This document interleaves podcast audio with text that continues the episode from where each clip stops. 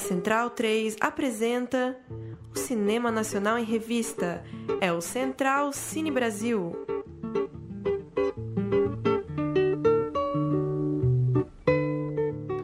Alô, alô, amigo ouvinte da Rádio Central 3, está começando mais um Central Cine Brasil, nosso programa semanal sobre cinema brasileiro aqui na Rádio Central 3. Eu sou Lucas Borges. Como vai, Paulo Silva Júnior? Dali Lucas, um abraço para quem acompanha o Central Cine, mais uma edição do nosso papo sobre cinema nacional, edição de número 169, terminando esse ano, né? Estamos nos últimos dias de novembro. Temos mais dois programas no mês de dezembro antes de terminar a temporada. E tô muito animado, viu? Acabo de sair do cinema tendo ido assistir Bicha Travesti, esse gigantesco documentário da Cláudia Priscila e do Kiko Goifman. A Cláudia teve aqui com a gente há um ano e pouco, né? Ela é também diretora do filme A Destruição de Bernadette. E é impressionante, né? É um papo meio batido, mas é impressionante a pluralidade do cinema nacional. Preparando a lista dos 10 mais dessa temporada, é incrível como os filmes são tão diferentes. E eu acho que isso é o grande valor do nosso cinema hoje. Não tem filme igual. Cada ida ao cinema é uma paulada. Mais um grande ano do cinema brasileiro, não é mesmo, Bruno Graziano? Um ano memorável e como realmente o Paulo acabou de falar aqui, um ano de diversidade assim espetacular. E o filme de hoje, então, que vamos comentar, para mim, eu já adianto de antemão que é o melhor do ano. Agora os outros nove realmente está sendo uma disputa Difícil. difícil. Já está preparando a sua lista? Já tô com seis garantidos aí cativos, faltam quatro aí. Duas semaninhas pra assistir alguns, né? Que muito filme que a gente assiste aqui ainda não Sim. estreou, mas a nossa regra é de que tem estreado no circuito E comercial. tem a lista da repescagem, né? Tem uns pra correr atrás aí, Temos né? pra correr atrás agora. NetNow, Google Play, Cinema e o nosso famigerado Pirate Bay, o Torrent, sempre aí também, né? Sem apologia à pirataria, mas jamais negando a sua importância. E hoje a gente vai falar de uma, com certeza, uma unanimidade na lista de todos, que é A Vida Invisível, o filmaço do Karim Ainus que bateu o Bacurau, né, na briga por na briga pela briga a candidatura a melhor filme estrangeiro do Oscar. É, com certeza vai estar na lista de todos. Difícil. Você elege como o seu melhor do ano já, brasileiro. Eu Né, como, como o melhor do ano. É, digo que entendo é, a decisão né, da, da- do, ju, do júri ali que, que deixou Bacurau de lado para expor aí a vida invisível para concorrer a 5 a 4 né? Eles mesmos admitiram, a, a discussão foi apertada. É uma briga difícil mesmo, porque o Bacurau tem um, tem um, um frenesi diferente, né? É um filme realmente de catarse, é um filme de, de, de, de, Ação. de- e de inflar plateias, né? É um filme futebolístico, é um filme de torcida. Espetacular. E o A Vida Invisível é o filme da novela, é o filme do, do drama, do, do, do melodrama que a gente fala assim, né?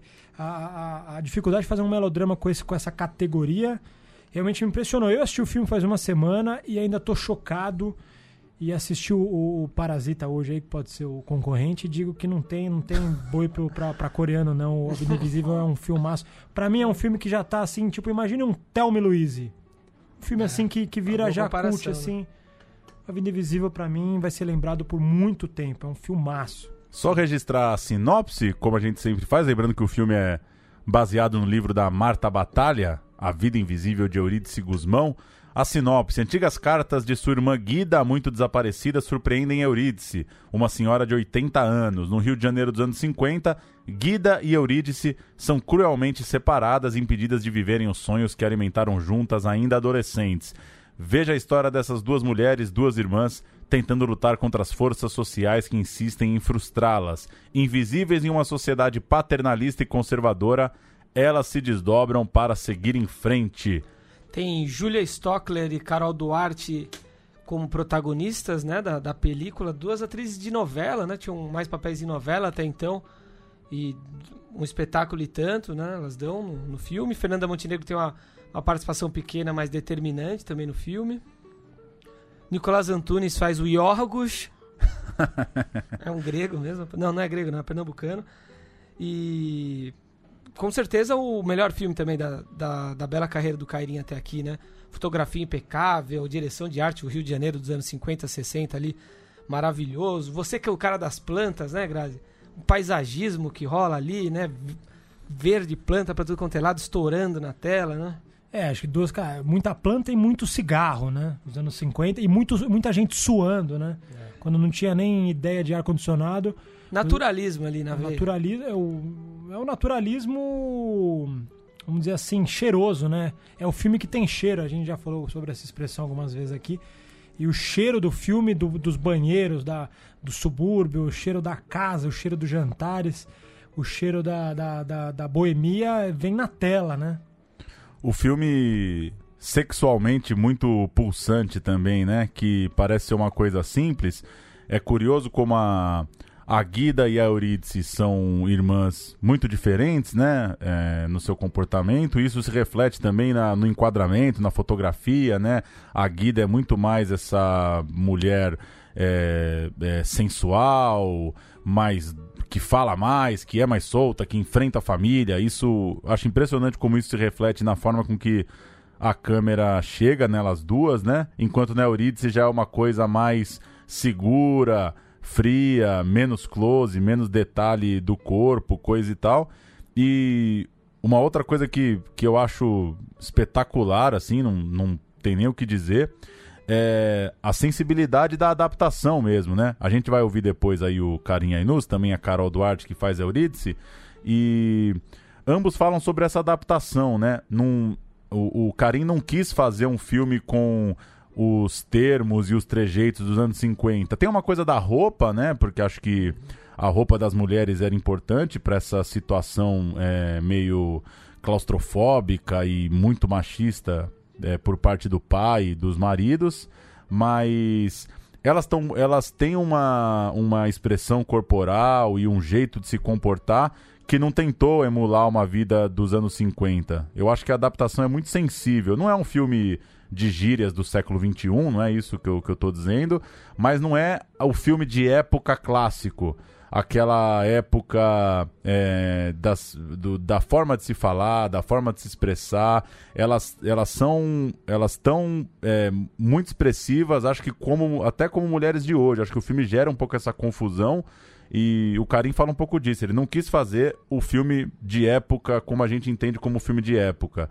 É, tem uma soltura ali nas palavras, no jeito delas se comportarem, na, na picardia ali dessas mulheres. E, atuação das duas, para mim, impecável. E eu acho que a, a forma com que a fotografia, a arte, o figurino consegue representar as duas irmãs, que são muito próximas, mas tem um certo antagonismo ali entre elas, é impecável, impressionante. Para quem tiver a curiosidade de ler o livro, o livro não tem nada disso, né? Nada. Então, é, o livro ele é muito mais, muito mais sutil, ele é muito mais tanto que a a autora, Marta Batalha, falou pro Karim, nossa, eu não sabia que minhas personagens eram tão ácidas. Então o, o livro não tem essa, essa pira toda. O Karim se apegou ao macro da história. Duas irmãs que, por conta dos homens ali da vida e da, dos rumos familiares, são separadas, só.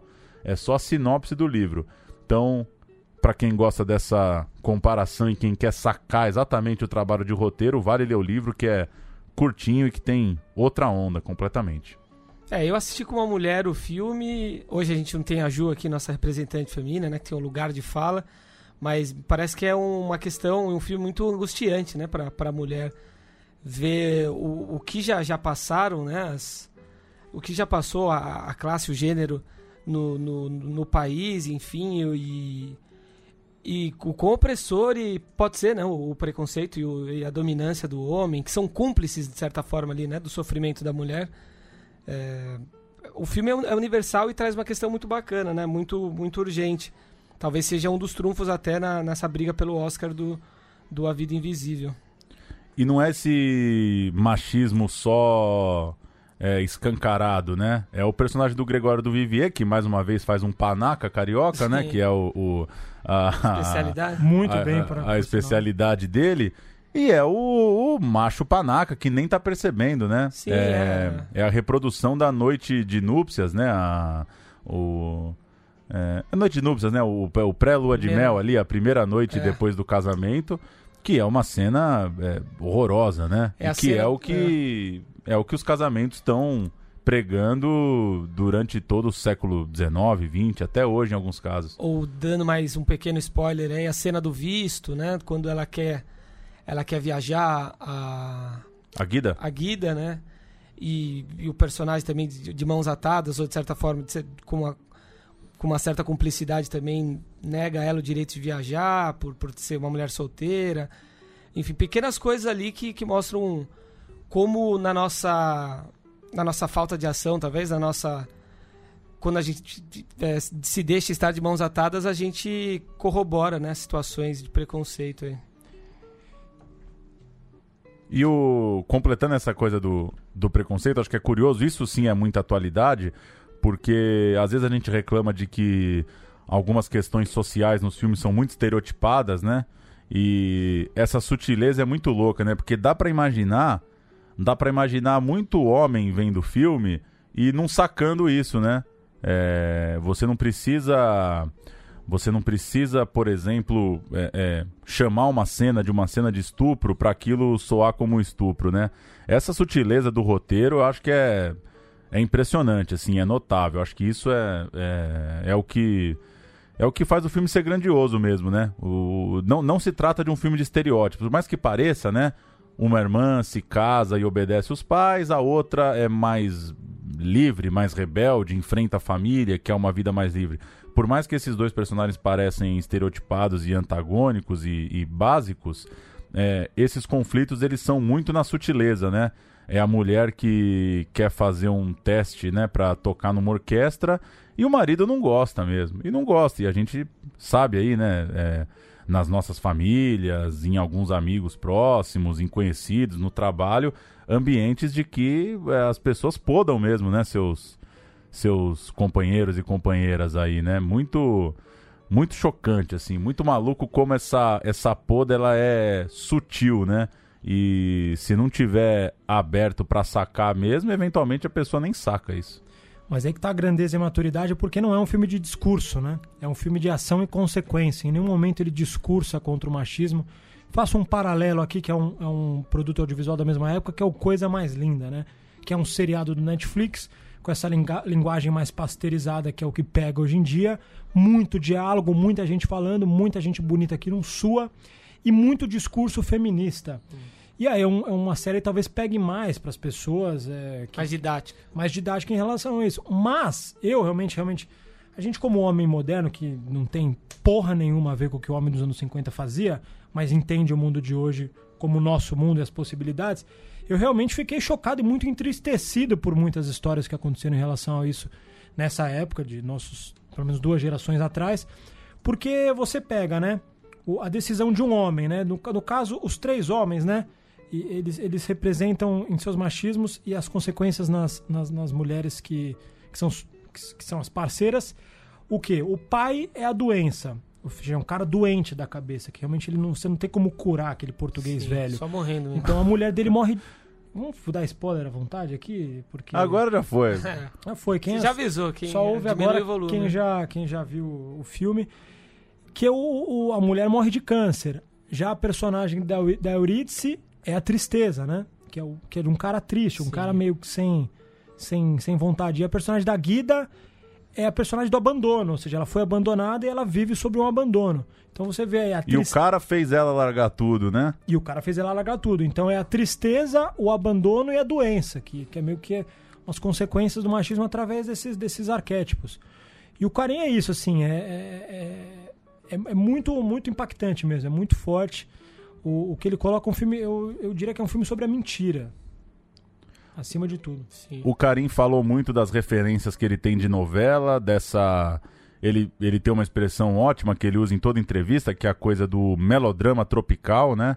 Ele tem uma. Ele, ele quis fazer um novelão mesmo. E vocês acham que alcança isso? Porque isso, isso para mim é o que mais tem me chamado a atenção. Já já a gente vai ouvir o Carinha, eu fiz essa pergunta para ele também.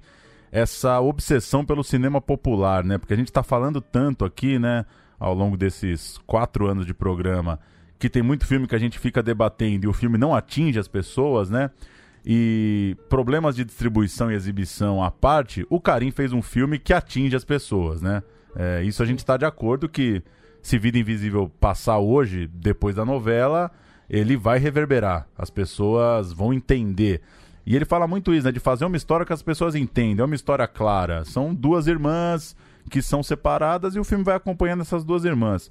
Vocês acham que é, isso para vocês é notável também? A gente fala tanto aqui, né, do, do pastelão Globo Filmes e desse filme de festival, né? Vocês acham que o Karim conseguiu fazer mesmo uma, uma coisa é, diferente do, desses dois mundos que a gente às vezes coloca aqui? Conseguiu e torço pelo, pelo sucesso comercial do filme, para que ele atinja essa aura de cinema popular. Realmente não tem nada que impeça isso, né? Agora eu lembro que o, uma vez o Walter Carvalho, o grande Walter Carvalho, cineasta, diretor de fotografia, de diversos filmes, perguntaram para ele numa entrevista, ele depois de tantos filmes, depois de tantos anos no cinema, qual que era a coisa que ele mais encontrava dificuldade em filmar, que ele mais tinha realmente que quando acontecia era era para ele realmente a hora mágica, o momento mágico. Ele pensou um pouco e respondeu: a inocência. Falou que a coisa mais difícil de encontrar para se filmar é você, porque é um cinema, né? É uma produção, são várias pessoas, tem dinheiro envolvido, gente, pessoas, egos e tal. Se colocar na tela era mais difícil? É, você, ele falou, enquanto a gente está filmando uma ficção, eu perceber algum grau de inocência, né, no, no set ali naqueles atores. Uhum. E eu percebo muito isso na, nas, nas atrizes. E não é inocência no sentido da, do puritanismo, da, da, da, infantilidade, da imacularidade. É uma inocência de você realmente em 15 minutos de filme você falar, cara, eu quero, eu queria estar tá vivendo, quero acompanhar a vida dessas mulheres, porque são personagens tão, tão incríveis, né? Tem, é, se entregam ali, né? São, são antagonistas, mas são se amam e, e, é a coisa do amor nunca acaba se acabar no é amor, né? Então a vida de uma só se completa quando ela sabe que a outra realmente não, não abandonou, né? Sim. Então é um, é um filme sobre amor, sobre isso, coisas muito profundas. É, é uma história que eu acho que tem muito apelo, né? Que, que encantaria o grande público, mas eu não vejo Vida Invisível fazer nem o público do Bacurau, por exemplo. Né? Não sei, eu não acho que. É eu assisti o um filme. É, foi uma espécie de pré-estreia, né? Um dia antes da, da, da estreia oficial, na quarta-feira agora de feriado. Tava cheio, num cinema de shopping, foi um, um bom augúrio aí. Mas eu não sei, não sei vocês, eu não, eu não imagino. Talvez com o filme se concretizando aí como um dos cinco concorrentes ao, ao Oscar estrangeiro, né? É, estimule uma corrida aos cinemas. Mas... Isso prova que o público prefere realmente sangue ao sexo, né? Isso é uma coisa que em é. todas as telas, né? Sim. Se é, isso se comprovar. A coisa da bilheteria também é muito é muito cruel, né? É, Bacurau conseguiu uma repercussão, né? Virou um fenômeno meio pop mesmo. Por né? conta do que. da forma com que tratam, do trabalho também do, do Kleber, que é, é, um marqueteiro acima da média aí, sabe vender bem seu filme. Acho que o Carinha é um cara mais discreto Sim. nesse sentido. Todo mundo sabe o que é Bacurau e eu pergunto para muita gente: viu Vida Invisível? As pessoas não sabem nem o que é Vida Invisível. O trabalho de marketing foi, foi meio disparo aí mesmo, né? Sim, mas acho que o filme pode rodar muito lá fora, né? É, a gente comentava, vai... comentava essa semana, né, que sobre o tudo que aprendemos juntos, né, do Sérgio, Sérgio do Machado, Sérgio Machado, Baiano. que passou na TV Globo semana passada, numa quarta-feira depois da novela, que é considerado um horário nobre, que é o dia do futebol. Foi uma quarta-feira sem futebol, o filme passou às 10 da noite e repercutiu muito nas redes sociais e o Sérgio fez uma postagem, né, que a gente até conversou, dizendo que o filme tinha passado muito pouco no Brasil, né? Mas tinha rodado bem na França, Dezenas na Ásia, países. vários países. Então, é, infelizmente, a nossa bilheteria não tem sido muito, muito parâmetro, mas o filme, pelas pessoas que acompanham lá a academia, tem sido muito reconhecido nas sessões lá para academia. Não sei se chega entre os finalistas do Oscar, né? A concorrência é grande, os velhinhos lá têm suas manias, mas foi, foi Eu um acho que uma bilheteria do, lá fora é, pode rolar. Foi um dos indicados do Spirit Awards aí, que é um, que é um bom parâmetro, prévia, né? Que é uma boa prévia. O Karim Ainus despontou com Madame Satã, né? O primeiro longa dele de 2002. Belo filme. O Céu de Sueli 2006. Belíssimo filme. Também. Viagem porque preciso, volto porque te amo 2010. grande documento. Junto do Marcelo Gomes. 2011 vem o Abismo Prateado, 2014 vem o Praia do Futuro. Já são filmes que dividem opiniões. Pra mim, o Carinho, os melhores filmes, os que eu mais gostava eram os do início da carreira dele. Os últimos não, não me pegaram tanto e, e o Vida Invisível é espetáculo. Né? E a Fernanda Montenegro, hein? Que é, tá agora aí no Piedade também, em Brasília, tá no, em O Juízo do Andrucha, que vai estrear em dezembro. E uma coisa que chama muita atenção é que todos os, todos os debates né, na coletiva do Piedade lá em Brasília, o Irandir falou sobre isso, o Cauã falou sobre isso, o Matheus falou sobre isso, e as atrizes também de Vida Invisível falam muito, que às vezes é uma, um papo meio furado, uma coisa meio batida, mas é do, do tesão dela de ainda atuar, né? É uma mulher de 90 anos, ela foi sozinha para o Piedade, ela exigiu que não houvesse motorista nem nenhum tipo de assistente para ela. A Carol conta na entrevista que a gente vai ouvir já já que ela fazia questão de assistir as cenas da Carol como Eurídice, porque ela queria pegar e construir junto o personagem. Com uma participação especial, ela podia ir nas. Ela podia ir nas diárias, né? Só que ela participasse, mas ela quis construir. É muito maluco, né? Uma certa. Não vou falar redescoberta, porque a Fernanda Montenegro nunca saiu da pauta, mas um ano de tanto destaque e reconhecimento, né? Aos 90. Dizem que os grandes gênios, além de serem geniais o que fazem, são humildes também, né? É admirável a humildade dela e o fôlego também, nossa, né? 90 anos, tá, tá com pique para fazer para dispensar o motorista. Eu não dispensaria o motorista agora. o, a, o Cláudio Assis ligou pro Matheus Nastergalli e falou: queria Fernanda Montenegro, será que você consegue? Ele falou com a produtora, ah, não sei, assessora dela, e ela falou: não, me manda o roteiro que eu leio na hora. Eu adoro os filmes do Cláudio, topou, se empolgou. Eu não sei também, né? É... Nunca tive 90 anos, né? Mas parece que tem uma coisa da. De uma certa sede de trabalhar que tá eu acho acabando, que né? instalou de novo, assim, né? Porque não é normal, né? Tá em três filmes no mesmo ano com essa é. idade, né? Me parece que não é. Não, não deveria ser o natural. E ela tá topando os trabalhos, né? Tá indo para cima mesmo. E a participação sutil e decisiva para a é. grandeza do filme, né? É nada normal e tirando o fato de que muito provavelmente Dona Fernanda tem uma alimentação, em cuidados e uma vida muito saudável. Pilates, yoga. Eu acho que é o que prova o que prova a vitalidade dela aos 90 é o mesmo que aconteceu com Bibi Ferreira, com Oscar Niemeyer, que é nunca parar de trabalhar, né? A Fernanda deu uma entrevista uma vez que falou que é, na verdade morreria no exato instante que ela que ela se for acontecer que ela perdesse a memória e que ela não pudesse mais atuar. Então ela seria o início do falecimento dela, do período de falecimento dela. Ela sabe disso. Agora, essa, essa própria noção dela deixa ela talvez muito mais lúcida, né? Ela que acabou de escrever uma autobiografia, que dá entrevistas longas com uma lucidez impressionante, com uma memória é, muito viva e uma beleza, né? Uma mulher muito bonita, né? Tem uma postura, é. uma, uma, lombar muito, muito reta, né? Sim, sim, elegante. E ela, eu tenho minha teoria, né, de que se o, se o, se o Brasil, assim, no sentido, não no sentido político, mas no sentido cultural, de sociedade mesmo, fosse um país sério, a Fernanda Montenegro seria como se fosse uma rainha, né? Ela seria uma. Porque eu acho que é a mulher mais importante viva, assim, né? Pela sua, pelo seu histórico, ah, como artista, como, como, como mãe, como, como, como mulher, exemplo. como como exemplo, como vontade de, de, de, de estar no momento histórico do jeito que ela sempre esteve. Então, no mundo ideal, ela seria uma rainha que, que seria consultada ali para as decisões do país.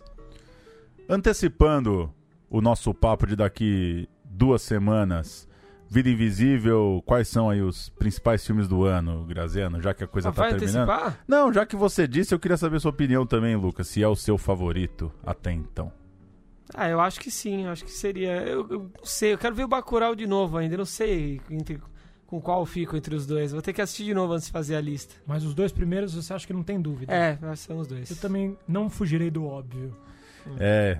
Eu tô em crise por causa de Azougue e Nazaré, hein? Na filmaço. Esse daí. Esse daí. Filmaço. Azul e Nazaré. Rapaz. Acho que vai estar na lista de O todo meu mundo. top três Greta é- vai estar na, na lista Eu de ainda todo não vi, mundo. preciso ver o Greta Tá, ainda. não? O meu top 3 tem Vida Invisível, Bacurau e o Azougue. E o É, Azul. Azog é filmaço. Porque- É que os, os outros dois são muito grandiloquentes, né? São. O Azog é mais, mais modesto, mas é um filmaço. No Coração do Mundo. Tá aí Filmão também, também. muita coisa boa. Pra Fevereiros. Lindo, fevereiro. Fevereiros. Qual que é o nome daquele que estreou agora há pouco do, do, da, do- do- da família indígena, da mãe que cria o filho? Ah, bom também. da... Esqueci o nome. Que é Colômbia, Brasil, ali, né? É, numa tríplice O Los. Silêncios? Los Silêncios. É, esse é um filmaço. Tá no meu Esse é um filmaço. É, mais uma vez eu vou fazer um top 19 Não, não. Sacanagem. Não, não vai ser aceito. Vai virar ao bagunça. ano. Vamos ouvir as entrevistas então? Vamos lá. soltar as conversas feitas há um mês e pouquinho no início da Mostra de Cinema de São Paulo. Carinha Inus e Carol Duarte estavam aqui em São Paulo e conversaram com a gente. Tem uma meia hora aí mais ou menos, colando o papo dos dois e a gente volta com outras notícias.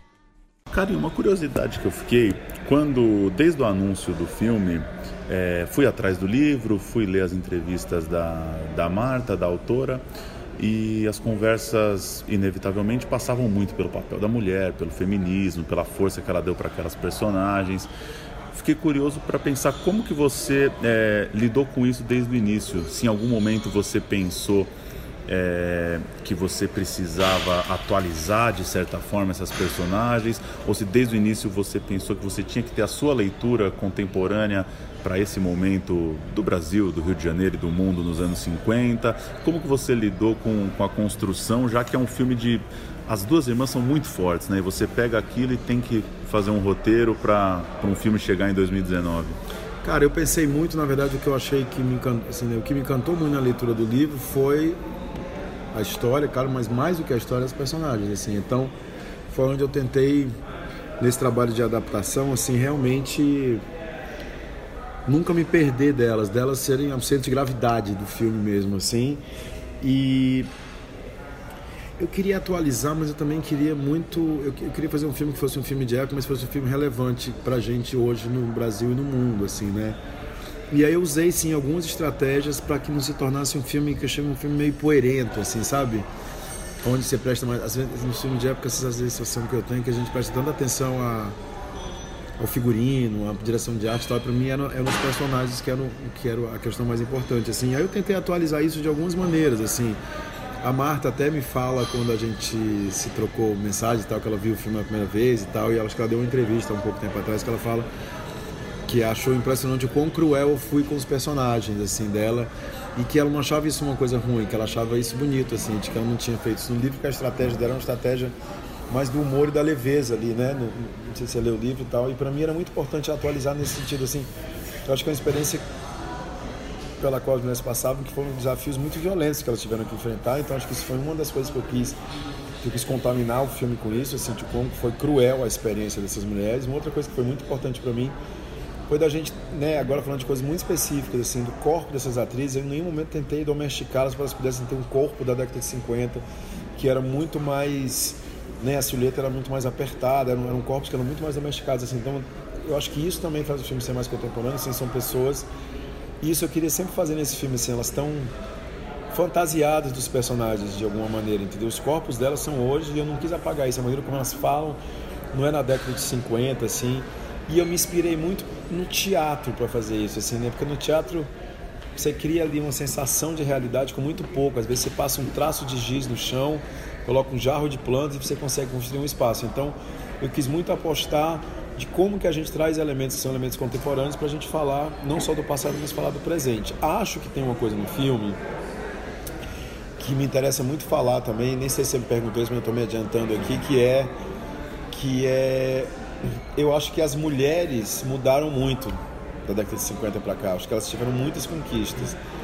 E os homens não tanto. A sensação que eu tenho é que eles são muito parecidos hoje com o que eles eram há 50 anos atrás. Assim. Então eu tentei atu atualizar isso no corpo das mulheres e no figurino, na maneira como elas falam e tal. E nos homens eu tentei trazer algo, principalmente do pai, no personagem do pai, algo que fosse mais rígido, que fosse realmente mais de época, como a gente conhece essa expressão, entendeu? Eu respondi a tua pergunta. Muito, muito. Respondi? Sim. Tá. O, uma outra coisa que me chama muita atenção sempre que você fala sobre o teu cinema é de um interesse de fazer um filme popular, de querer. Você falou mais uma vez, pô, quem sabe esse não vai ser o filme que mais vai ser visto entre os meus filmes. É, você usa a expressão melodrama, não foge dessa coisa. Não, é.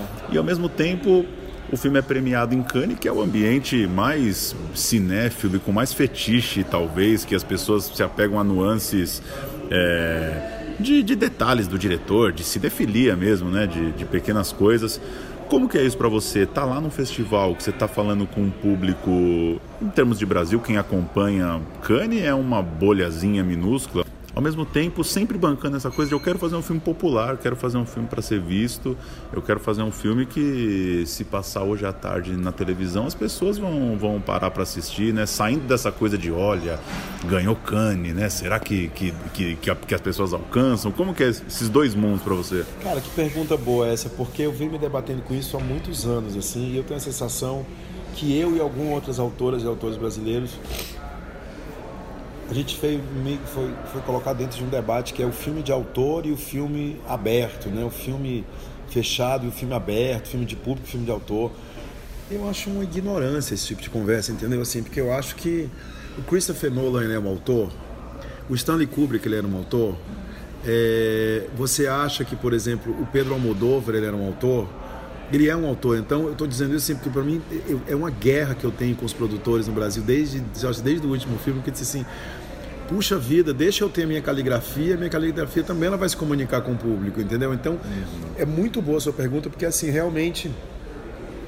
E aí esse filme tem acontecido um negócio que nunca teve antes na minha vida, assim, ele ganhou um prêmio em Cannes, não ganhou um prêmio tão grande em Cannes, ele ganhou um prêmio de público no Peru, entendeu? E ele ganhou um prêmio de, da crítica agora na França, assim, então eu acho que puxa vida, é tão importante que a gente não nos desqualifique enquanto autores, assim, que os autores eles também conversam com o público, né? Então eu até é muito engraçado que a gente está começando a divulgar o filme agora, a gente vai lançar o filme agora em novembro e e cara, às vezes eu tenho até vontade de esconder que a gente ganhou o Cannes, assim, né? Porque eu acho que é, um, é realmente como você colocou, é muito, é um ambiente tão elitista do cinema, né? Cannes é, é, é um festival para os profissionais do cinema, entendeu? Nunca tive uma ovação durante 23 minutos como a gente teve em Cannes na vida, mas também não vou ficar me medindo por isso, assim. E aí eu estou muito curioso e falo abertamente, assim, eu acho que a gente vive num momento político que é muito importante que o cinema da gente não só seja um cinema glorioso internacionalmente, mas que ele seja glorioso para o nosso público, assim. Então, a minha aposta nesse filme desde o começo é, é porque eu acho que eu fui colocado tanto nesse lugar do autor, do autor, do autor, mas assim, eu, eu acho que só tive um filme meu que fez menos de 50 mil espectadores, que foi o Viagem Porque Preciso Volto Porque Te Amo, e todos os outros fizeram entre 70 e 150, entendeu? Então também não é que eu sou um cara que fez 2 mil espectadores, mas a, essa guerra que eu tenho agora com isso é muito importante, porque eu acho que ela vai... Primeiro que eu acho que ela vai mudar o padrão do cinema brasileiro, entendeu? Veja um filme como Bacurau, que é um filme excepcional. Eu tenho certeza que ele vai chegar a 800 mil espectadores, cara. Então eu acho que é um momento da gente jogar, né? a gente tá muito atento a isso. Esse filme é um projeto para mim muito claro nesse sentido. Ele é um filme que eu assino, mas nem por isso ele é um filme que vai deixar de ser entendido, porque, porque a minha a definição de cinema comercial é o cinema que você entende a história, entendeu? Tudo que você entende a história é cinema comercial. Aí tem uns genéricos, né? E tem uns de autores, de autores que você vê. Você vai ver um filme do Almodóvar, você sabe que não foi o John Woo que fez aquele filme, entende? Nem foi a, a Catherine Bigelow, entendeu? Mas eu acho que isso é um negócio que quando você olha né, para o próprio cinema americano, que é um cinema que a gente não tem corte final, que é um cinema que é muito mais cinema de produtor, você tem ali uma tradição gigante de, de autores. Assim. Então, eu não sei, eu tenho uma sensação que foi um debate que foi colocado aqui no Brasil nos últimos anos, sei lá, para alijar a gente do público, a nós autores, né, do público. assim. E aí esse filme especificamente vai distanciar a gente, eu acho. Eu, não quero falar de teoria da conspiração, mas eu fico sempre pensando muito, isso é um negócio que me preocupa muito. Nesse filme especificamente, eu queria muito fazer uma homenagem é, a uma autora de novela que eu acho maravilhosa, que é a Janete Claire, cara. Assim, eu fui criado com as novelas da Janete Claire, entendeu? É, é uma, e, e, e, aí o que eu acho que tem de diferente, por exemplo, porque, porque nas primeiras novelas da Janete Claire, eu falo dela porque ela é uma autora mulher, é uma autora muito prolixa, assim. São novelas que tinham uma mise-en-scène incrível, cara. Quando você vai ver, assim, dá uma olhada na mise-en-scène, no plano de abertura do, do Selva de Pedra, entendeu? É um negócio impressionante, assim. Eu acho que a televisão, o que aconteceu com ela e com a teledramaturgia, que eu acho que ela foi cada vez mais se aproximando menos do cinema e mais do rádio, né? A imagem deixou de ser importante, é um pouco você pode ver televisão, muitas novelas você pode ver televisão de costas, entendeu? Passando roupa. E eu queria retomar exatamente, tentar entender o que é que existia de, de, né, de exuberante, de produtivo, de, de encantador mesmo nessas primeiras novelas e até no rádio, como é que isso pode virar matéria cinematográfica. Foi um pouco essa minha aposta. E uma aposta em um gênero que é um gênero que a gente vê em casa todo dia, né? Que é o melodrama. Agora, como todo gênero, é isso. Tá? Tem rock and roll bom, rock and roll ruim, tem rock and roll preguiçoso, rock and roll incrível, entendeu? Mas para mim era muito importante essa aposta, ainda mais num momento. É... Cara, eu queria muito que esse filme falasse com todo mundo, assim, sabe? Eu queria muito que esse filme não adentrasse um fla-flu ideológico, político, mas que ele não deixasse de ser menos político por causa disso, assim. Daí a aposta no gênero e daí essa, essa vontade. Eu quero ter tudo. Por que, que eu não posso ter um prêmio em Cannes, um prêmio de público e ter um filme de público, entendeu? Eu acho que seria tão bonito. Seria, é, para mim é um desafio é, muito importante assim, para o cinema brasileiro. Isso não vem de hoje nos teus filmes? Tem um, um, um rigor? Dá para perceber que se trabalha com uma equipe de primeira, uma fotógrafa impressionante agora na Vida Invisível dentro dessa, dessa disputa que você citou, de fazer um filme que as pessoas entendam e de ter assinatura, é, como que você definiria no que que você é chato, digamos, o que que não dá para abrir Sim. mão, assim, o que que é aquela coisa que você fala, meu, mas não dá, assim, se eu abrir, se eu, se eu abrir uma concessão aqui, aí descamba para um tipo de cinema que já não é o meu. Cara, sabe que sabe que que não dá para você abrir mão de nada? É uma loucura isso, assim, sempre que eu faço um filme, eu falo assim, não, mas isso aqui eu vou delegar mas isso aqui e, e, parece que eu sou uma pessoa que sou obcecada por controle mas eu acho que no cinema você tem que ser mesmo assim é, sei lá, já aconteceu umas vezes para mim que assim, ah, tem um quarto, quarto escalão de, de elenco antes da figuração, o assistente escolhe, não dá certo. Ou então é, você vai escolher uma locação por foto, não dá certo, entendeu? Porque eu acho que é isso, eu acho que não a gente faz um cinema também que é um cinema que não é um cinema de estúdio, né? É um cinema artesanal no sentido e isso talvez que eu acho bonito quando a gente fala de um cinema de autor, é um cinema onde a gente acompanha, acompanha e está muito próximo da cadeia produtiva, da ideia até o momento do lançamento, assim, né? Por exemplo, a gente está fazendo uma entrevista, eu aqui e você, entendeu? Eu faço, se eu precisar fazer 70 entrevistas no dia, eu faço 70 entrevistas no dia, entendeu? Porque eu acho que é importante para o filme, eu não consigo é, é saber o que é que você pode delegar o que é que você não pode delegar. Claro que tem milhões de coisas que você delega, você não vai fazer tudo ali, mas eu acho que para mim eu acho que eu não consigo abrir mão de nada. Eu acho que é esse o segredo de um cinema rigoroso, assim, sabe, de um cinema é, que não é um cinema industrial no sentido ruim da palavra industrial, assim, que é um cinema de fato feito artesanalmente, assim. Então eu aprovo tudo, eu fico controlando tudo o tempo inteiro, é uma maluquice, entendeu? Por exemplo, eu até deixo, por exemplo, esse filme a gente montou com uma montadora que eu nunca tinha montado antes, que é uma alemã e a gente também não se conhecia, mas eu falei, pô, isso deve ser interessante, ela fez uns filmes tão bonitos. Aí a gente, a gente traduziu o material inteiro, ela começou a montar e, e eu monto tem uma sala de montagem na minha casa, assim. Então eu ficava no escritório do lado, trabalhando, ela, isso no começo, né? Durante seis meses, durante quatro meses eu deixei ela montar as cenas. Eu falei, não, deixa ela montar as cenas aí e tal. Então isso você delega. Depois eu fiquei colado nela até o final, assim. É... E, eu acho que é isso, assim. Eu acho que você não pode abrir mão de nada. Sei lá, se tivesse alguma coisa. Eu, eu, eu, eu responderia essa tua pergunta talvez de uma outra maneira, assim. Eu acho que 90% do meu trabalho é escolher o ator certo pro personagem que eu imaginei, cara. O resto é 10%, entende? Com todo respeito. Não adianta eu ter uma fotografia exuberante, não adianta eu ter uma música que é a coisa mais maravilhosa do mundo, não adianta eu ter uma luz incrível, locações.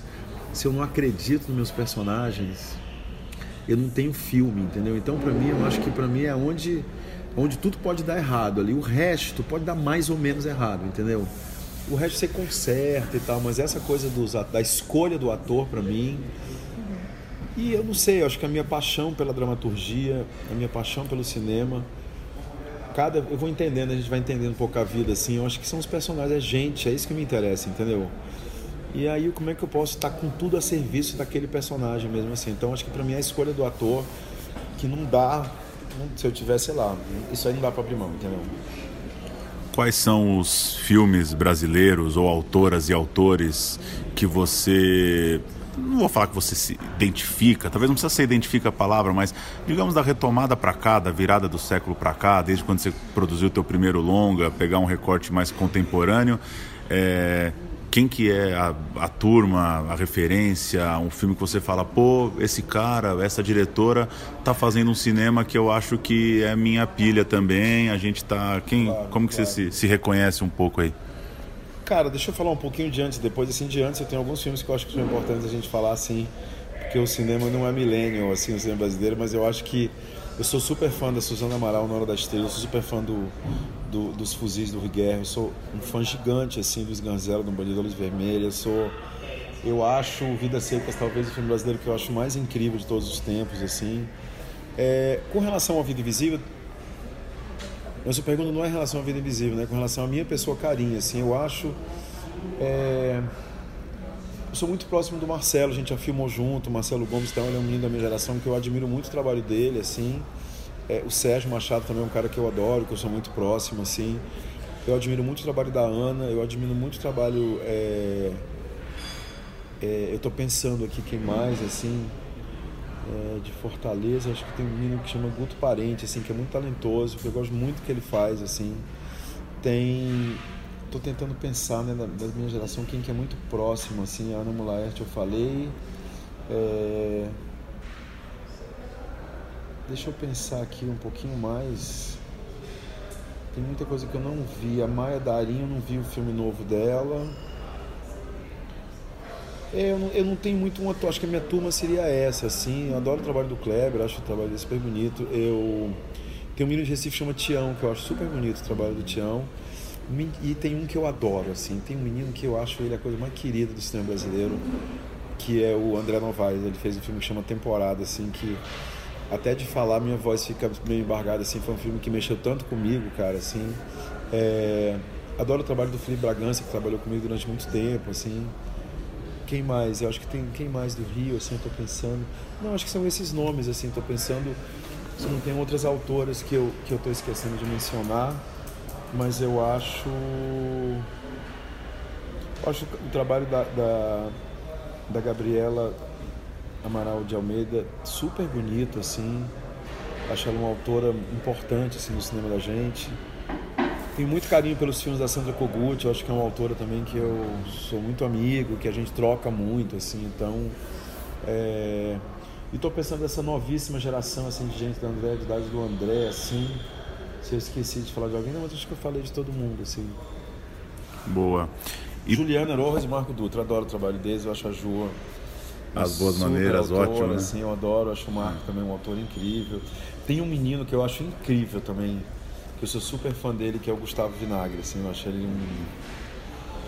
Eu acho ele fora da curva, mas eu acho ele muito inteligente, eu acho ele muito talentoso. Legal. Uma última, Fernanda Montenegro, por coincidência ou não, estão abrindo a mostra no aniversário de 90 anos dela, com Vida Invisível sendo um dos destaques, ela lançando o livro, toda essa repercussão. É, queria saber como foi, se desde o começo você, você tinha ela para o filme, como foi esse contato, e aí uma, uma curiosidade de é, quando acontece uma participação especial dessa, dá vontade de ter mais a pessoa no filme, você fala, pô, a Fernanda não, não pode, com meia hora de filme, entrar só a carinha dela piscar ali. Como é que é lidar com essa participação Olha. especial que você vê o filme e você fica esperando? Ela vai pintar, ela vai pintar. Cara, é... a Fernanda nem a Euridice mais velha estavam na primeira versão de roteiro. Para mim, o filme acabava quando ela. Quando ela, torna... quando ela, ela, ela era feita invisível, na hora que ela queima o piano, na hora que o marido dela interna ela porque ela fez algo de muito grave, supostamente, assim. E aí, numa, numa versão de roteiro, a gente foi andando e andando, e eu me lembro que eu vi um documentário sobre o livro da Marta, que filmava várias mulheres nas praças da Tijuca, assim. Eu olhei para aquelas mulheres e falei, gente, eu tenho que mostrar o que virou Eurídice, entendeu? Assim, não dá para ficar Eurídice só no passado, porque Eurídice está viva hoje, né? E foi nesse momento que a gente escreveu esse personagem, que foi um salto de tempo. Na verdade, ela abria e fechava o filme personagem do Euridice mais velho. Aí era isso e tal. Eu falei, puxa, mas é o Euridice mais velho, quem pode ser? 90 anos. Aí teve um negócio engraçado que a minha mãe é de 29 e a, e a e Fernanda também é de 29. Mas enfim, eu sempre fui mais do que fã, assim, sempre venerei o trabalho dela, o trabalho, quando a gente fica vendo os personagens que ela fez, a vida que ela teve, a integridade que ela tem. Então, evidentemente, foi a primeira pessoa que me veio na cabeça, mas eu falei, puxa vida, não acho que vai dar certo, é tão pequeno e tal. Enfim, deu certo, ela topou, ela ficou super feliz, eu fiquei muito feliz. E. Mas não deu vontade, não, assim. Eu acho que. eu sei que vai parecer um pouco falsa modéstia, mas não é não, assim, eu acho que na hora que você tá, tá montando um filme, eu acho que você tem que se render ao filme, entende? Claro que deu vontade de ter ela no filme inteiro, entende, bicho, assim, mas não fazia sentido, e fazia sentido ter ela naquele momento, assim, o que deu vontade de fazer um outro longa só com ela, isso deu vontade, eu até escrevi para ela ontem, hoje de manhã para dar os parabéns, assim, e, e, e eu falei queria tanto fazer outro filme com você, mas só com você, assim, sabe? Isso foi muito, foi um caso de amor muito bonito ali né, o encontro do diretor com a atriz e, e, pô, eu sou muito mais jovem que ela e tal, então acho também que é muito generoso ela poder ter, ter confiado em mim, entendeu? É, mas não deu vontade não, acho que tem um exercício, é, eu, eu, tenho um exercício para mim que é tem uma hora, a gente é muito vaidoso, o diretor de cinema é muito vaidoso, né? Você tem alguma coisa do poder ali, de, eu até tenho isso, assim, mas acho que tem uma hora que você tem que se render ao filme, entende? E aí na montagem era muito evidente que o que a gente filmou para ser um começo do filme com ela não era um começo do filme, era completamente diferente do que você viu hoje ou ontem. Ele era um começo de filme que era com a Fernanda recebendo alguém em casa que entregava as cartas para ela. Então, isso mudou radicalmente o começo do filme aquilo. Eu acho que é bonito, é bonito que a gente né, tem algo que é muito represado no filme. É muito bonito quando ela entra porque meio desrepresa as emoções assim. É, Carol, queria que você falasse qual que tem sido a sua reflexão nas sessões, nas conversas sobre o filme, em relação à sua personagem, às duas personagens, as duas irmãs. É, todas as críticas, todas as conversas com o Carinha, as pessoas acabam falando do lugar da mulher naquela época e hoje, é, como foi a construção desses personagens, enfim, o que, que você tem pensado sobre isso em relação a como essa história continua sendo atual ou como algumas coisas é, já mudaram, enfim, a personagem e o, e o mundo que você vê hoje. É engraçado isso, porque quando o filme passou a primeira... Eu assisti a primeira vez o filme lá em Cannes. Quando o filme passou a primeira vez, algumas mulheres paravam, me paravam, paravam a Julie Stockler que faz a Guida, ou a Barbara, enfim, todas as atrizes que estavam ali, para falar um pouco do filme, assim, todas falavam muito emocionadas. Eu me lembro de uma senhora mais velha, assim, que falava o quanto aquele filme falava com ela e o quanto aquilo é real ainda. Acho que ela não deu detalhes da vida dela, mas alguma coisa ali ficou ainda em uma senhora mais velha, em 2019, aquilo ainda existe. É quando a gente quando eu mergulhei muito assim na Euridice, quando a gente começou o processo todo de preparação é, a princípio uma mulher da década de 50 uma coisa muito datada então a gente pesquisou muito a época é, entender como aquelas mulheres como estava o contexto socioeconômico do Rio de Janeiro do Brasil é, entendendo todas as relações assim é, parecia estar meio distante né faz 70 anos só que quando a gente vai pra cena, né, e minha relação com o personagem do Gregório do Vivier, que é o antenor, que é o marido, aquilo tudo pareceu tão atual e real, né, um, um... falando especificamente de Euridice, porque a violência que a, que a Guida é submetida é uma violência mais da rua, né, da mulher que foi embora. É... essa violência que a Euridice é submetida dentro de uma casa, da classe média, assim, acho que o Karim escolhe um, um, um cenário muito interessante, não sei se dá para ver no filme, ou se alguém repara, mas aquele apartamento tem umas grades, assim, tudo parece meio é, aprisionador, assim, e, e fazendo Eurídice, aquilo tudo é muito real, né, essa, essa violência um pouco surda, assim, que a gente não fica sabendo tanto, é, que não é necessariamente uma porrada na cara de uma mulher, que deixa marca, mas é o, a castração constante, né, o silenciamento constante que faz com que ela fique cada vez mais é, mais frágil, né? Mais difícil tudo, assim, né? Então quer ser uma pianista, mas tudo aquilo é tão difícil, é tão difícil andar para frente que aquilo vai minguando e minguando. E aí quando se vê, talvez eu nunca tivesse me aprofundado tanto, óbvio que que é uma coisa muito real na vida de uma mulher, né?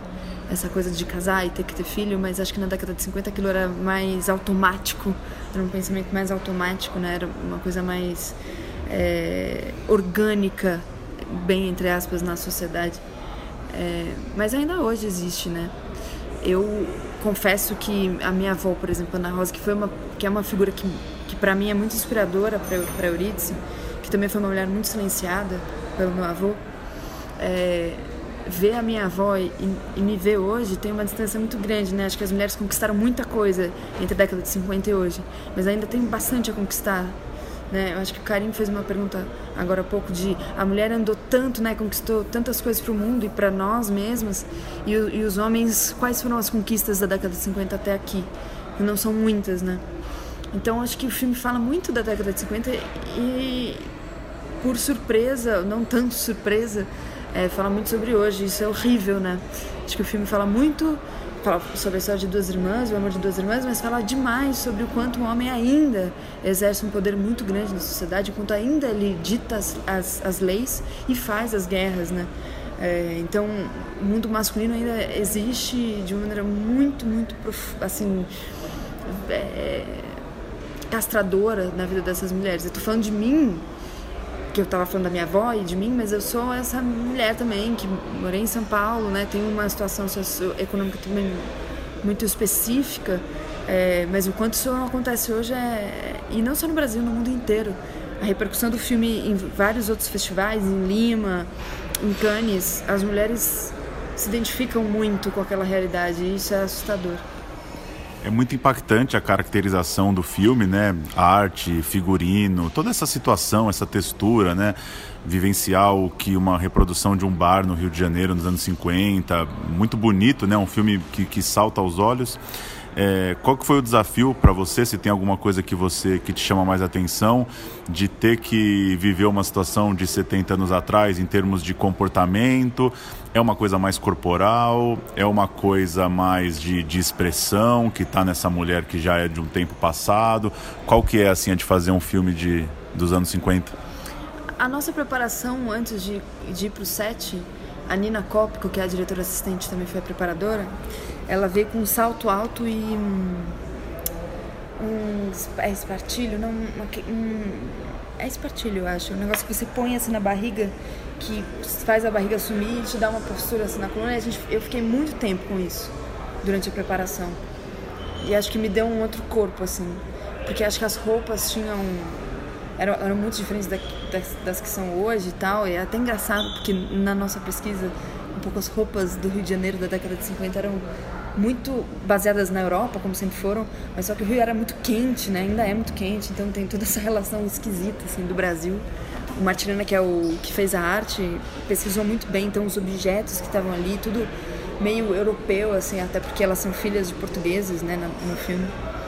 Mas não teve especificamente um estudo do como se falava na década de 50, ou quais eram, qual é o corpo dessa mulher da década de 50 é, tão específico da época. Eu acho que isso é um, é um desejo também do carinho, assim, de lidar com o filme daquele jeito. Então até tem algumas falas que fogem um pouco do, da maneira de falar da década de 50, mas não teve uma mímese sobre a década de 50. O que torna o filme também mais um melodrama o Karim brinca muito com isso, assim, acho que no filme. É um melodrama da década de 50, mas também é, é sobre hoje, assim. Acho que tem essa, esse dado no filme. E aí o filme vai para Cannes, é premiado, tem essa repercussão toda na votação da Academia Brasileira para ser o candidato a correr atrás do Oscar. É, uma curiosidade assim para alguém que atua. Quando que você se dá conta que você está diante de um de um cinemão assim? É claro, você já devia ter visto coisas do Carinho, você já conhece as pessoas, as equi a equipe, pode ter conhecidos e tal. Mas quando que dá aquele estalo assim? É na exibição ou tem alguma coisa no set? Porque o que me chama a atenção é que é um filme muito reconhecido pela crítica, mas o Karim não deixa de buscar um cinema popular, né? Não está fazendo um filme cult ou um filme com fetiches cinéfilos uhum. para de repente é, abraçar a crítica ou, ou, mostrar alguma coisa. Como que é isso? Assim, um filme muito popular, mas ao mesmo tempo uma hora que você se dá conta que você fala, nossa, eu, eu tô diante de um, de um primeiro nível aqui do cinema que a gente faz hoje. É, eu nunca tinha feito um filme, então as dimensões para mim eram sempre relativas ao filme que eu fiz, que é esse único que eu fiz. Então a primeira vez que eu fui em Cannes, e a repercussão em Cannes foi muito grande, até que a gente ganhou lá uma certa regata. É, ali eu já, já achei que, uau, acho que acho que a gente fez um, um grande filme. É, porque é isso, assim, o trabalho do ator no cinema é muito louco, né? Tem uma cadeia, assim, o cinema é um negócio industrial, muita gente que trabalha no filme, talvez eu nem tivesse me dado conta disso quando eu fiz o filme. É, e o, o, ator tá numa parte, né? Aí depois tem a, a montagem, e antes tem a pré, né? E aí, quando eu vi aquilo pronto, assim, e, o, e os créditos de tanta gente que trabalhou e a gente ganhando aquele prêmio, é, é uma dimensão muito louca, assim, para mim. E é muito. Mim, eu tenho um orgulho enorme, porque é claro que o filme carrega o Karim, né? E o Karim é um gênio. Eu tenho uma relação, assim, muito. Tive uma relação muito forte com o Karim. Ele é um. No set, ele é um. muito sanguíneo, assim, ele ele gosta do exagero, ele gosta de, de mais, mais. E tem cenas no filme que nem são do roteiro, tem cenas do filme que são testes de câmera, ele vai lá e põe sem medo. Então, o, o Karim chama isso na gente, assim. Eu sabia que a gente estava fazendo alguma coisa muito legal, ou muito ruim, ou assim, péssimo. Tudo era muito. É, ou era muito bom ou era muito ruim. É, mas óbvio, confiando no, no trabalho do Karina, né, de tudo que ele já fez, a Helene também, que é a fotógrafa, toda a carreira dela, de filmes incríveis que ela já fez. É, mas em Cannes talvez eu tenha me dado um pouco mais de conta. E aí quando a gente, quando eu, eu voltei pro Brasil, a gente também foi, eu fui para Lima, no Peru, e também teve uma repercussão muito bonita, assim. Eu fui me dando conta que talvez esse filme falasse muito para além assim só do Brasil, que ele falasse mesmo com o mundo. Eu acho que a gente estava falando alguma coisa que importasse mesmo, ainda mais no momento político que a gente está vivendo que é absurdo, né? Assim, acho que tem tantos grandes filmes no Brasil e e esses cortes acontecendo, né? Na, no, no, audiovisual, não só no audiovisual, mas na cultura, em, em, em todos os setores. Eu acho que eu estou me dando conta um pouco aos poucos do, da importância desse filme. E eu não sabia, o Rodrigo não sabia, estava enlouquecida quando a gente ganhou o prêmio. O Rodrigo falou: nunca um filme brasileiro tinha ganhado aquela mostra, um certo regar. Eu falei: uau, então as coisas estavam tomando uma dimensão. É, mas para mim já, já tinha dado uma dimensão grande quando me falaram que eu ia dividir a personagem com a Fernanda Montenegro. Eu já tava tipo, uau, talvez seja. Talvez não, acho que é a grande atriz, né, que a gente já teve, assim. Então tudo tá meio uau, assim. Mas ao mesmo tempo. É, é, é muito concreto, né? Tipo assim, a gente pode ser que vá pro Oscar e, e é um trabalho ir pro Oscar, né? Tipo, você comemora na hora, mas é uma demanda, assim, acho que é uma responsabilidade muito grande hoje a gente, se a gente for representar o Brasil, porque, porque é um filme, acho que tem a ver com o filme, mas também tem a ver com a gente poder falar o que está acontecendo aqui dentro. É, e eu acho isso bastante importante. E uma última hoje, né, por coincidência ou não, aniversário da Fernanda Montenegro, muito está se falando dela. É, qual que é o seu testemunho sobre o tamanho do convívio e de estar tá com ela também nas apresentações, em eventuais sessões, entrevistas e tal, se se deparar com aquela aquele tamanho de gente que nos deixa até meio acuado assim às vezes, né? Como que foi para você? Como que é, é conviver com isso também? Bom, a Fernanda é um negócio, né? E eu estou muito emocionada hoje por ter feito, sei lá, Nunca imaginei que ia fazer um filme com a Fernanda Montenegro e a gente tá nesse filme, ela tá fazendo 90 anos, tem tantas homenagens. É... Quando me falaram que eu ia dividir a personagem com a Fernanda, eu fiquei muito feliz, muito feliz, e daí fiquei super preocupada, porque eu falei, bom, eu tenho que fazer algum, um trabalho minimamente é, bom, assim, porque eu preciso passar o bastão para ela. É, não dá para ter uma, uma escada aqui e outra aqui, então eu tenho que trabalhar muito para chegar ali. E a Fernanda é muito generosa. Eu acho que o tamanho dela também tem a ver com a generosidade dela. Ela é muito generosa e ela é, pra mim ela é muito engraçada, assim, ela tem um jeito engraçado. É, ela percebe que, que as pessoas ficam assim com ela e ela, ela imediatamente quando eu falei, oi, dona Fernanda, não sei o que, ela me pega, ela, oi, tudo bem, assim, ela, ela é muito tranquila nesse sentido, ela sabe que a pessoa tá nervosa e ela lida bem com isso, assim. É, e aí a gente teve uma, uma proximidade grande porque ela ia no set ver as, as cenas que eu tava fazendo e eu nunca sabia que ela tava no set. Porque o Karim isola bastante a gente no, no set, assim, a gente não pode falar com ninguém, é, ninguém me chama pelo meu nome, chama pelo nome da personagem. É, e eu não sabia que a Fernanda tava lá, e ela tava lá, e, e ela via cenas e a gente conversava sobre a Eurídice.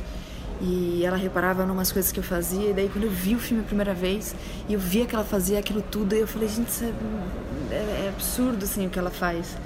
Além de ter uma coerência artística gigante em 90 anos, sei lá, 70 de carreira, ter uma coerência, assim. Tem uma artista mesmo que se formou, assim, e é enorme. Não só no audiovisual, né? Ela tem um, uma carreira gigante. A relação dela com Nelson Rodrigues, a relação dela com o teatro no Brasil eu acho que ela funda um pouco a cara um pouco de uma atriz brasileira e dá dignidade a essa profissão. Quando ela começou era uma profissão meio meio des completamente desvalorizada, né? E aí ela dá um respeito, uma dignidade, um trabalho, né, gigante e, enfim, é uma honra mesmo assim tá tá fazendo a mesma personagem que ela. E é muito engraçado porque ela de fato se dispõe a errar, ela de fato se dispõe a a falar, ai, me fala se tá ruim. É, isso é uma loucura, porque você fala, bom, mas acho que é isso que faz ela ser a Fernanda Montenegro mesmo. É, essa, a gente estava, acho que em Fortaleza, ela não tinha visto o filme ainda, a gente estava no palco, e ela pegou na minha mãe e falou assim, ai, tô muito nervosa. E eu comecei a rir, falei, ai, eu também tô nervosa. Então isso deixa ela muito, uma atriz muito grande, acho que não, não tira ela um pouco do chão, né? Porque às vezes essa profissão é muito desgraçada em, acha, em, em, as pessoas acharem que são mais sensíveis do que qualquer outra pessoa ou são melhores que qualquer outra pessoa. Acho que a Fernanda dá uma lição dizendo somos todos trabalhadores da cultura, né? Somos todos não tem ninguém mais sensível que ninguém. Acho que a Fernanda é um, um patrimônio mesmo.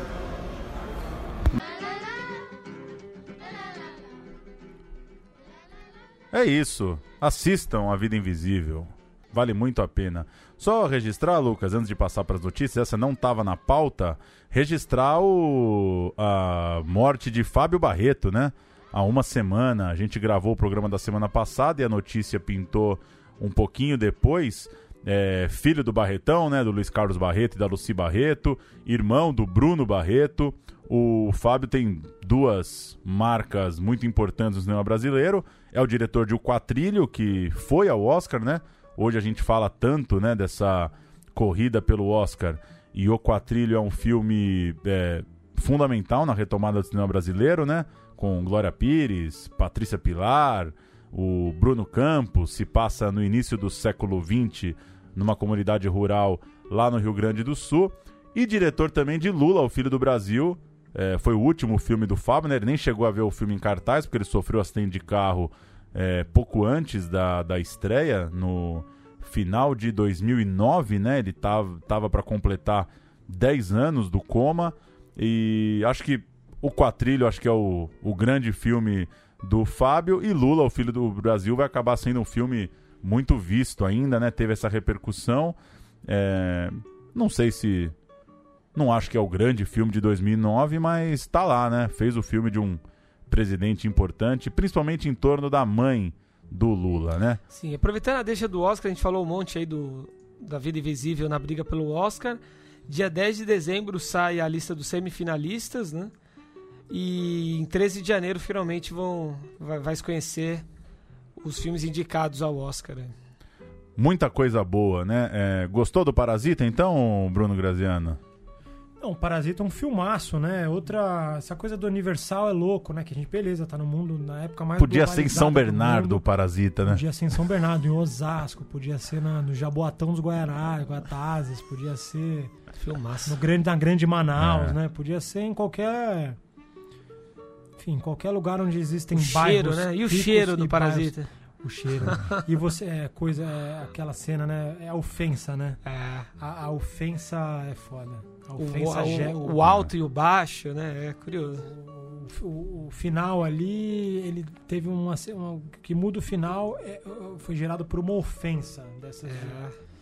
Muito bom. O Festival de Brasília está rolando lá na capital federal. A abertura, sexta-feira passada, dia 22, é, foi marcada por uma cena de censura de um segurança, né? O ator Marcelo Pelúcio estava lendo um manifesto contra os cortes na cultura lá no Distrito Federal. E um segurança mandado ali pela organização do evento, depois falaram que era um segurança das próprias autoridades é, lá do DF ele foi ao palco para tirar o microfone do ator. É, uma cena bizarra mesmo, muito triste. Eu não lembro de ter visto nada parecido nos últimos anos, de uma pessoa ser impedida de falar por um por um segurança de terno e gravata, assim, num palco, num evento com a estatura, né, do, do Festival de Brasília. Depois cortaram o microfone do. Cortaram o microfone, depois voltou, né? Então o próximo, próprio festival minimizou um pouco. Mas aí, duas, dois desdobramentos sobre isso, né? Um, que é muito, é muito maluco acompanhar a cobertura depois de um caso desse, né? Sei que enfim, as pessoas estão lá cobrindo, né? Fico assistindo lá o Canal Brasil, por exemplo, com as entradas gravadas ali nas, na porta do cinema tal, e e é o, o, fato é tão grande que às vezes até parece que ficar falando dos filmes assim é uma coisa um pouco menor, né? Não sei.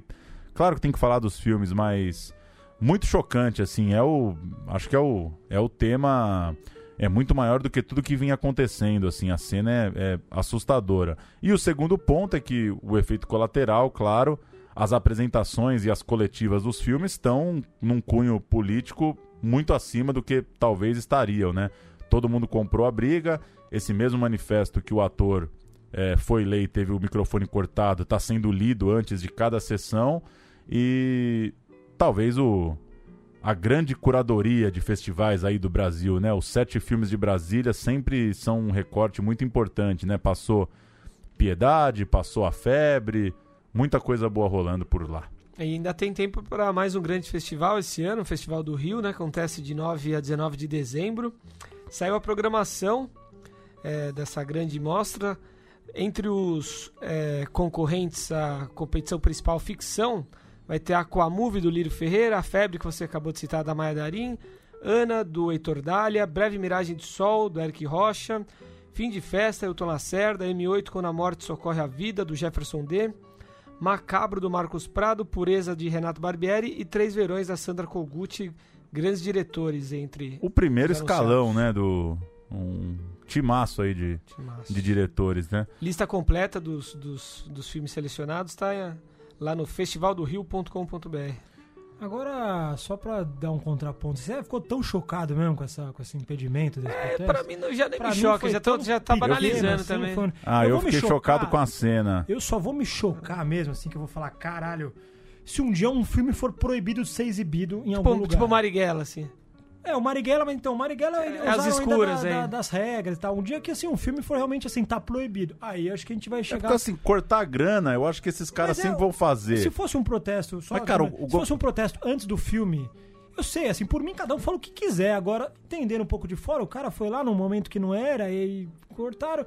Em outro momento, Mas era a apresentação do filme, é a sessão de abertura. O que eu acho curioso assim, o governo cortar o dinheiro, isso aí vai ser uma briga eterna mesmo. Agora, o, o governador é, mandar o, o, capacho dele lá desligar o microfone, que, que me assusta, assim, como é a. é que era contra como... ele, eu acho que E o secretário, do, acho que o secretário do Audiovisual do Distrito Federal Foi tinha sido vaiado. bastante vaiado um pouco antes. O também, que me assusta né? é como perder a vergonha, assim, porque imagino que o cara imagino que num, num momento mais civilizado, o cara pensaria, pô, é o Festival de Brasília, né, meu? Assim, depois qualquer coisa, corta o filme desse cara, corta a publicidade ano que vem, retaliação, não deixa esse cara mais ganhar edital. Que devem fazer. Que é o que devem fazer desde sempre. Agora, é, puta, mandar o mandar o, o, segurança lá, pesadão lá, o guarda-roupa intimidar o cara, que eu fiquei meio, meio chocado, assim. Que é. Que é, é, é, quase. Sei lá, é quase os caras saírem na mão no palco por causa de um microfone, assim, não o cara se recusa a dar o microfone, desliga, os caras começam a se bater lá. É... Mas nesse ponto, assim, do, do descarado mesmo, né? Porque o Estado se incomodar com a arte tá desde sempre. Concordo com você, não é, não é esse o ponto, mas. É. Sei lá, perder a vergonha. O 14 Fest Aruanda tá começando também. É, dá uma passada rápido passada rápida por alguns dos filmes, o, a mostra de longas nordestinos vai ter Currais, filme cearense, Frei Damião, Santo do Nordeste, filme pernambucano, O que os olhos não veem, filme paraibano e Soldados da Borracha, filme cearense. A competitiva nacional de longas tem Indianara, do Rio de Janeiro, Barretão, filme do Rio de Janeiro também, Desvio Paraibano e Partida, o filme do Caco Ciocler, é um filme paulista, teve aqui na mostra também. Cineclubes, grande notícia, aí serão inaugurados é, em breve na cidade de São Paulo 34 salas, né, resgatando essa tradição da cidade, salas no centro de São Paulo, salas na periferia, uma grandíssima notícia. O foi a grande celebração foi lá no Grajaú, né, com o Cine Sabotage foi exibido lá Sabotagem Maestro do Canão, é a SP Cine ampliando o seu circuito, né? fizeram um edital para monitores dessas salas, gente que vai pensar as programações. Então agora além do circuito tradicional, tem também os cineclubes. É, notícias rápidas da política. O Ministério Público no TCU pediu investigação sobre a, o, o fundo que está parado no financiamento de cinema e TV. Surgiu de uma reportagem na Folha, publicada no final da semana passada. Cerca de 800 projetos estão esperando a grana e por isso o Ministério Público de Contas, que atua lá junto ao Tribunal de Contas da União, pediu uma investigação sobre má gestão, sobre o porquê que esses recursos estão parados. E, aí já pintou uma notícia no, no filme B, só vi no filme B, ainda hoje, não vi em lugar nenhum. O título é TCU arquiva processo de prestação de contas. O, tri o tribunal avaliou como satisfatórias as, as, informações prestadas pelo Ancine, decidindo por arquivar o processo. Daquele processo antigo que manteve a agência é. três, quatro meses parada. É, já é outra história, né?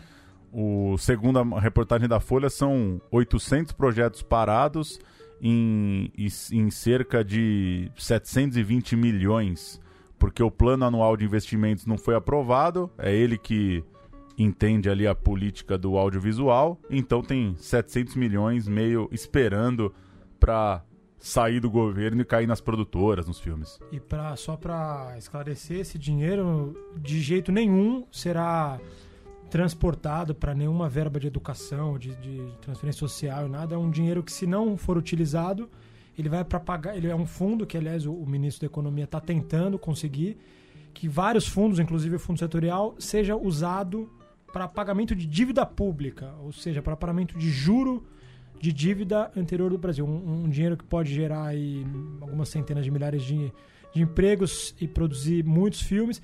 É que imagina que você já trabalhou, você já, já garantiu o seu salário e na hora de receber o patrão fala assim: "Não, a gente vai agora guardar o teu salário para pagar dívidas da empresa". Complicado.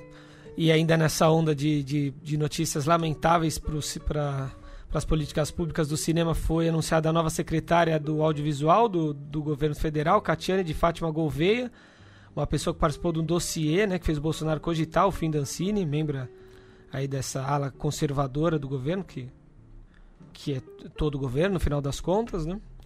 Ela que reviveu Bruna Surfistinha, né? Ela que foi a autora do dossiê dos projetos é. malditos, né? Aquela a série sobre uh, uh, os modelos trans, Bruna é, Surfistinha, e botou na cabeça do Bolsonaro que é, gastava-se dinheiro com filmes de baixo calão, algo do tipo. O negócio tá muito zoado, né? Porque tá zoado além, além de, de, de, agora tá no Ministério da, do Turismo, que a gente não sabe, de, que é um cara que, que talvez nem conte um minuto, que nem, que nem atravesse o ano, talvez.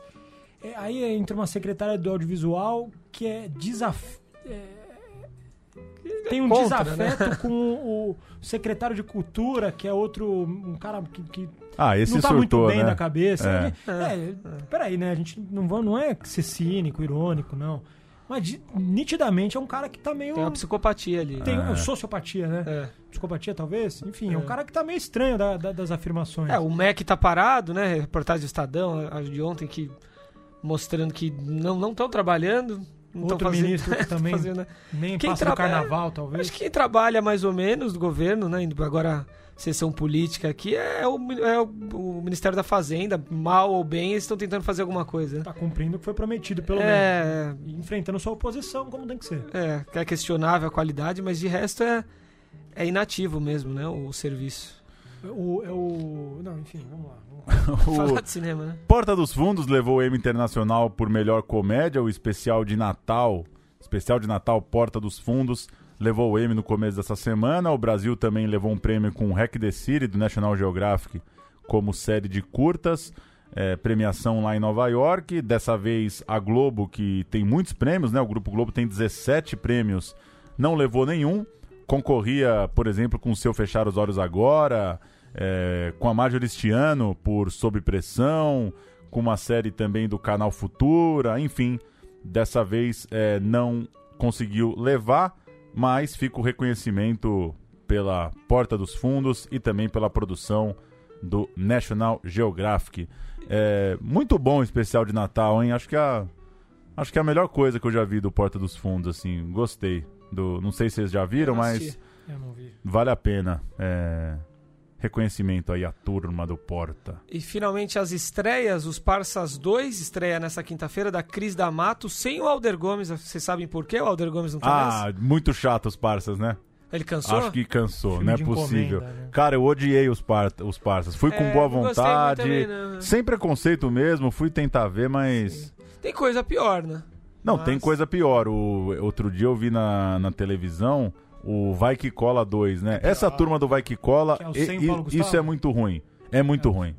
É. É, é muito ruim. Sim. Mas os Parsas, não sei. Chato, ten- chato. Tentaram E- trapalhões ali, mas não. Eu acho que o 2 sem o Alder Gomes deve ser ainda pior, né? Do Enfim. Cris D'Amato. Carcereira. Fala. Não, só falar que eu, eu pesquei minha vida em Marte esses dias e eu, a única Você coisa gostou? boa do filme é o Paulo Gustavo, né? Você é um fã, né? Eu sou um fã dele. Tem Carcereiros do Filme também, de José Eduardo Belmonte.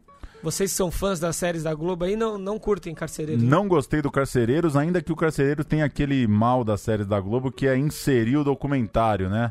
É, eu, eu não tenho gostado disso. Não sei o que, que vocês acham, essa coisa de botar documentário no meio da ficção que rolou com o. Não gosto. Com qual outra série que Eles rolou? fazem muito isso com Pô, os musicais, com Elis, né? com Tim É. Maia. Com Elis, com Tim Maia, O do Gonzagão Aldo. também teve, né? o do Aldo. Gonzagão, Eles fazem, é, eu tem- não lembro. É, mas eles fazem É, bastante, né? Então, não sei, pelo menos o filme, imagino, não vai ter isso, né? Mas que é o, o Carcereiros é da primeira temporada da série. Eu não gostei da série, não. Tem- Mas gosto muito do Belmonte, cara. Gosto muito do Belmonte. Recomendo, sigam o Belmonte no Instagram, fotos dos filmes antigos. Esses dias ele lembrou a gravação de O Gorila, não sei se vocês gostaram, é, com o Alessandro Negrini. Não amo, mas é um É. filme interessante. Mas eu gosto do Belmonte, cara. Eu acho que é um cara que faz um cinema legal, mas eu não, não achei que acertou a mão no Carcereiros. O Belmonte, assim como o Carim, porque os, os primeiros do Belmonte, A Concepção, Se Nada Mais Der Certo Sim. e Meu Mundo em Perigo, pra mim são três filmaços. É que nem meio que o Carim, né? Começou Então, bem pra caramba. O Belmonte ainda vai lançar o seu, sua paulada, hein? Sua Vida Invisível. Tem Fernando, ainda estreando nessa quinta-feira, doc do Igor Angelcorte, Júlia Ariane e Paula Vilela. Sobre um artista, né? É, um artista. Documentário, Músico. retrato de artista e músico. E o mais esperado é, dessa quinta, Aspirantes, da, de Ives Rosenfeld, filme bastante premiado, Festival do Rio, na Mostra de São Paulo, Locarno também, eu acho, com a grande Karina Telles. Filme sobre futebol, sempre difícil, né, fazer filme sobre futebol. E o Aspirantes chega é, cheio de expectativa. É o nosso filme da semana que vem, correto? Correto, o filme que a gente vai assistir essa semana para entrevistar o diretor na semana que vem. Filme que teve sua premiere no Festival do Rio de 2015. Há quatro anos e dois meses. Eu não lembro de um que demorou tanto para estrear. O Aspirantes foi um pouquinho acima da média, né? A gente fala que demora um pouco, mas Festival de 15. é, Nem tinha Central Sim. Cine Brasil ainda quando o Aspirantes Demorou passou um no pouquinho, festival. né? Mas vamos ver, tem umas coisinhas ainda aí pro final do ano. É isso aí? É isso, senhores. Um abraço. Até semana que vem. Viva o cinema brasileiro.